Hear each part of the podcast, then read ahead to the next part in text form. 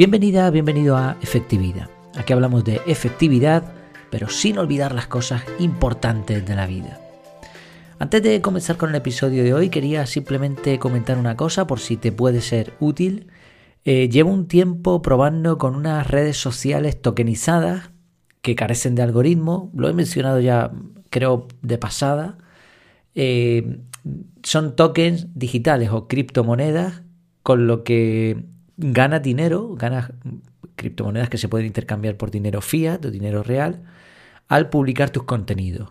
Si te interesa este tema, déjame saber, mándame un correo a efectividad barra efectividad.es barra contactar y, te doy alguna explicación más. Porque bueno, yo entiendo que esto se sale un poco de la temática del podcast, pero igual a mucha gente o a algunas personas les puede venir bien y oye, y cómo está la cosa, podría ser una alternativa, eh, un ingreso extra que, además no requiere de inversión en un, principio, aunque por supuesto hay gente que, invierte y, mucho ahí porque tiene un interés bastante alto. Bueno, yo no soy experto en inversiones, así que tampoco me quiero meter en ningún jaleo, pero sí te puedo decir lo que he hecho hasta ahora y cómo me ha ido. Bueno, vamos con el tema de hoy. Si miras, pagas más. ¿Has llevado el coche alguna vez a un mecánico? Tengo un sobrino que tiene un taller de chapa y pintura es una, bella persona, de esas que caen bien a, todo el mundo. Y aunque ha tenido varios palos en la vida, tiene un buen sentido del humor. Además es un profesional en su trabajo, el taller le va muy bien. Y, y, combina eso, ¿no? Lo que le gusta con a veces ese toque de humor. Hace un tiempo me compartió un listado de precios y rápidamente supe que de ahí iba a salir un artículo sobre efectividad. Lo capturé, fiel al método CAR y, aquí está, aquí está ese, ese, artículo, ese podcast. Bueno, la foto es un meme, por decirlo así. Bueno, es una foto real, pero no la puedo compartir aquí directamente porque me estás escuchando, no me estás viendo, pero te leo más o menos lo que sería. Es un cartel así de color rojo, de estos típicos de, de tarifa de taller, y pone arriba, pues eso, la tarifa, 34 euros la hora. Y luego abajo, en color blanco, con letras en negro, hay varias líneas donde añaden extras a esa tarifa de 34 euros la hora.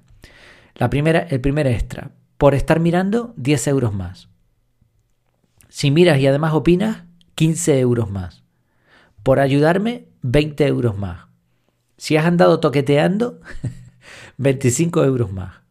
Si has tocado y no me lo dices, 40 euros más. Y ya al final, con una letra un poquito más grande, si lo viste en internet y era facilísimo, 60 euros más. Obviamente es un, es un, listado de precios real, ¿eh? que estaba puesto en algún taller por ahí, pero en plan cómico. Y la verdad es que no deja de tener razón. Recuerdo la época en cuando estuve instalando líneas de teléfono, antenas parabólicas y otro tipo de servicios que, que tenías que estar en casa del cliente y que él obviamente estaba delante tuya en la, mayor, la mayoría de los casos y hacías algunas preguntas, oye, ¿por dónde está este, este tubo? ¿Por dónde está esta, entrada? y te pones, ¿no? Y puedes observar esos comportamientos también que aparecen ahí en esa foto que he explicado. Son bastante típicos. El problema de estos comportamientos es que molestan un montón a los profesionales. ¿Qué se esconde detrás de esto? ¿Por qué estos comportamientos son un palo en la rueda de la efectividad? Vamos a ir punto por punto y así pues pasamos un buen rato también eh, analizando este, este meme. la primera línea era por estar mirando. Por estar mirando decía 10 euros más. Estar trabajando y que alguien esté observándote eh, todo lo que haces, los movimientos que, que haces, molesta un montón. Da igual que sea súper profesional o que se trate de un examen en la universidad. Si eres alguien tímido encima, esto va a ser una carga añadida. O sea, tú estás ahí mm, haciendo tu trabajo y te están mirando, te están al lado tuyo ahí, oliéndote eh, el aliento. Y todo va a empezar a salir mal, peor que nunca. No, no puedes hacer tu trabajo con enfoque. Además, lo que se esconde detrás de esa mirada constante ahí es un mensaje. No confío en ti. Voy a ver qué haces y cómo lo haces. Mejor me quedo por si acaso.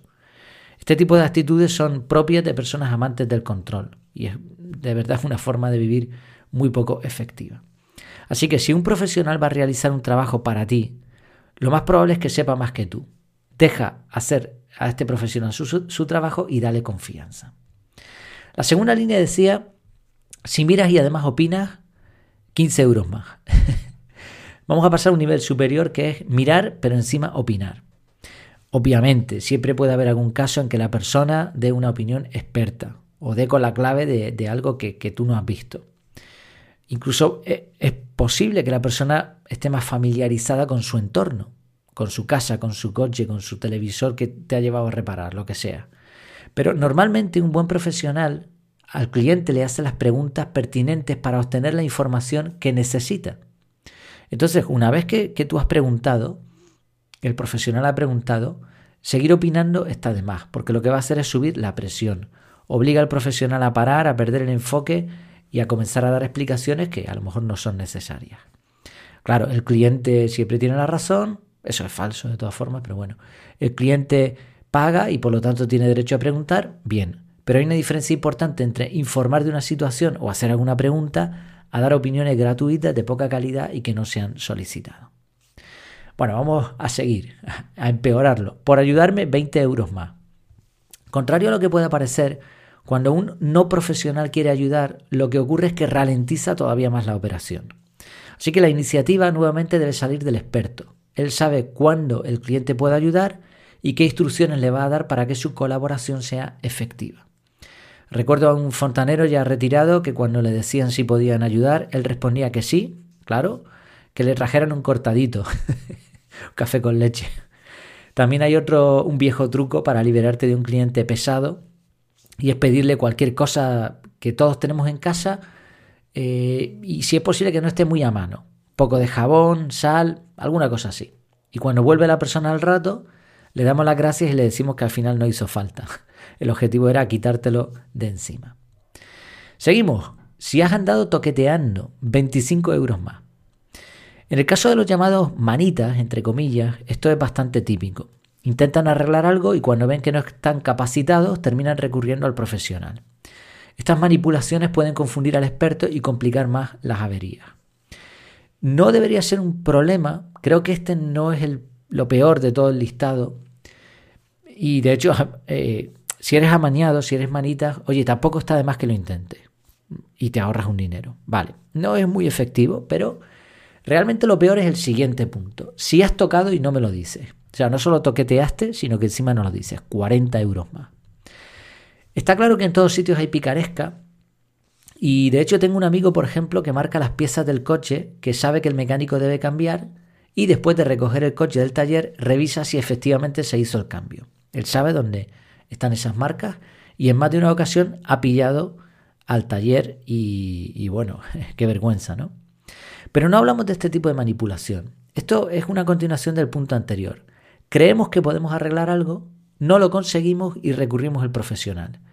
Pero como encima nuestro ego está tocado y seguimos creyendo que sabemos más que nadie, nos callamos para no quedar mal y para mantener ese control de la situación. Qué gran error. Porque ahora el profesional va a tardar mucho más en encontrar el problema porque hay algo que falla, hay algo que no está en su sitio. Debería cobrar el doble, una por el trabajo que hace y otra por hacer de detective. Y llegamos al último, al punto final, al lema del cuñado espabilado. Si lo viste en internet y era facilísimo, pues este es 60 euros más. es, no sé, todo, todo lo tenemos, eh, ese cuñado espabilado, y sabe de todo un poco, al menos eso se cree él. Y es el típico perfil de esta persona. Claro, saber de todo un poco no está mal. Hemos hablado en el podcast de personas que, tienen estas altas capacidades, pero no hablamos de ese, perfil, sino de esta persona que, que, es un enterado, como dicen en algunos sitios, un licenciado, ¿no? Se cree que sabe, entonces cuando ya está todo arreglado, ahora va y suelta esa frase lapidaria. Pues yo lo vi en internet y era facilísimo. Eh, pero si era tan fácil, ¿por qué tuviste que recurrir al profesional? Esta, esta frase es el, no sé, la, culminación de lo anterior. Yo controlo, yo sé más que tú, tú no vales nada, tu trabajo no debería costar tanto.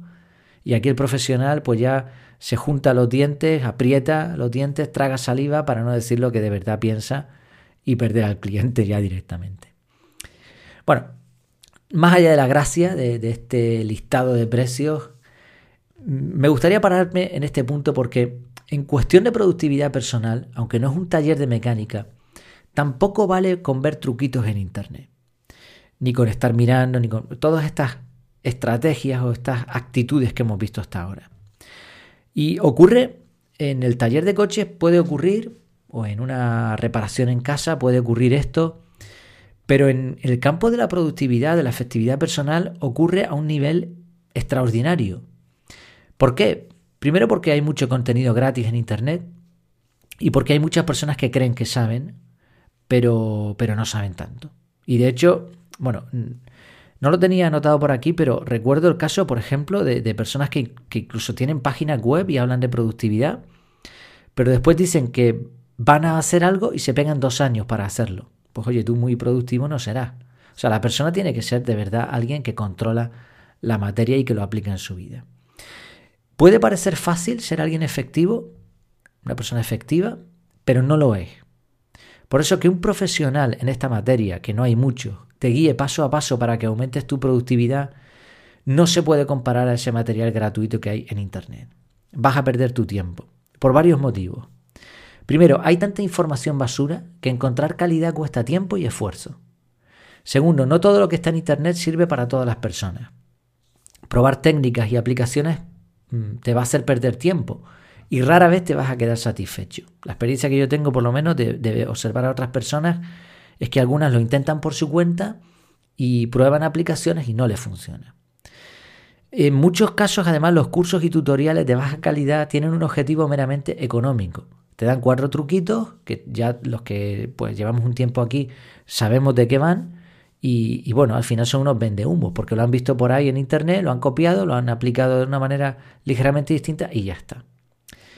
Por contra, los expertos en productividad llevan años leyendo libros, haciendo pruebas, formando a personas, equipos de trabajo. Si tú tuvieses todo ese conocimiento y hubieses dedicado todo ese trabajo, serías un experto en productividad. Si no lo has hecho, pues no lo puedes ser. Y aún así, cuando uno ya lleva un tiempo, como es mi caso, que yo no me considero experto de nada, pero cuando uno lleva años aplicando técnicas, incluso pues eso, creando un método de productividad, de organización personal, aún así yo tengo que seguir aprendiendo, formándome y consultar a otros expertos. Y además, de donde más aprendo es precisamente al manejar estos conceptos e irlos viendo en otras personas. Cuando me hacen una, consulta técnica, por ejemplo, los alumnos del curso, ahí es donde yo me pongo a prueba, ¿no? Y donde más aprendo. Sí, cuidado con, con estos expertos, entre comillas, estos gurús de la productividad, Examínalo bien porque no siempre es lo que parece. Incluso otra cosa que, discrepo bastante son estas personas que dicen que son formadores en productividad, ellos mismos se autodenominan así, cosa que, yo, por ejemplo, no me atrevo a decirme. Me da un poco de reparo decir que sé de esto, sé de lo otro, yo soy un aprendiz más, ¿no? Pero hay algunos que, sí, que dicen, oye, yo soy formador en efectividad personal. Vale, pero después solo te habla de GTD, o después solo, te habla de una aplicación, bueno, pues entonces tú eres formador en eso, que está muy bien, pero difícilmente vas a poder ayudar a una persona que tiene unas necesidades distintas. Entonces tendrás que manejar GTD, tendrás que manejar otro tipo de, metodologías y haberlo trabajado durante años para poder decir que eres formador en efectividad personal o similar. Como decíamos antes, esto no es lo mismo que llevar un taller, eh, perdón, un coche a un taller, pero es tan importante o más. Es verdad que el coche es algo que se ve, se toca, se conduce, pero hoy en día mejorar tu productividad es precisamente lo que hará que puedas tener un coche, entre otras cosas. Además, no es cuestión de capacitación, sino de efectividad muchas veces. Recuerdo uno de los primeros podcasts que escuché, el autor tenía una empresa de informática y él contaba que tenía una persona que le limpiaba la casa. Y puede parecer poco efectivo, pero era al revés. La persona que le limpiaba la casa era una profesional de la limpieza. Sabía limpiar más rápido que él y mejor. Entonces, mientras esa persona limpiaba su casa por 10 euros la hora, él se dedicaba a la informática y ganaba 40 euros la hora, por decir una cifra. Así que cada vez que le limpiaban la casa, ganaba dinero, 30 euros a la hora. Eso es efectividad. Se trata de delegar tareas que no sabemos hacer o que nos quitarían tiempo. Hablamos del coste de oportunidad. Por eso no vale el argumento de que lo vi por internet y era facilísimo. Bueno, seguro que sea en lo que sea en lo que trabajes, este listado de precios te puede sonar familiar. Por un lado, creo que puede ser un buen recordatorio para respetar un poco más a los profesionales que se esfuerzan por hacer bien su trabajo Y por otro lado, también es una idea a valorar en cuanto a la efectividad personal. Este es un campo importante en la vida y merecemos que verdaderos profesionales nos ayuden a seguir mejorando y para eso vamos a tener que contratar, que delegar servicios o que buscar ayuda. Pues espero que te haya sido útil. Ya sabes que como siempre te espero en mi casa en efectividad.es y que tienes un descuento para los suscriptores de este podcast en las notas del episodio. Un descuento para el curso eh, de productividad, de organización personal con el método CAR. Muchas gracias por tu tiempo, por tu atención y hasta la próxima.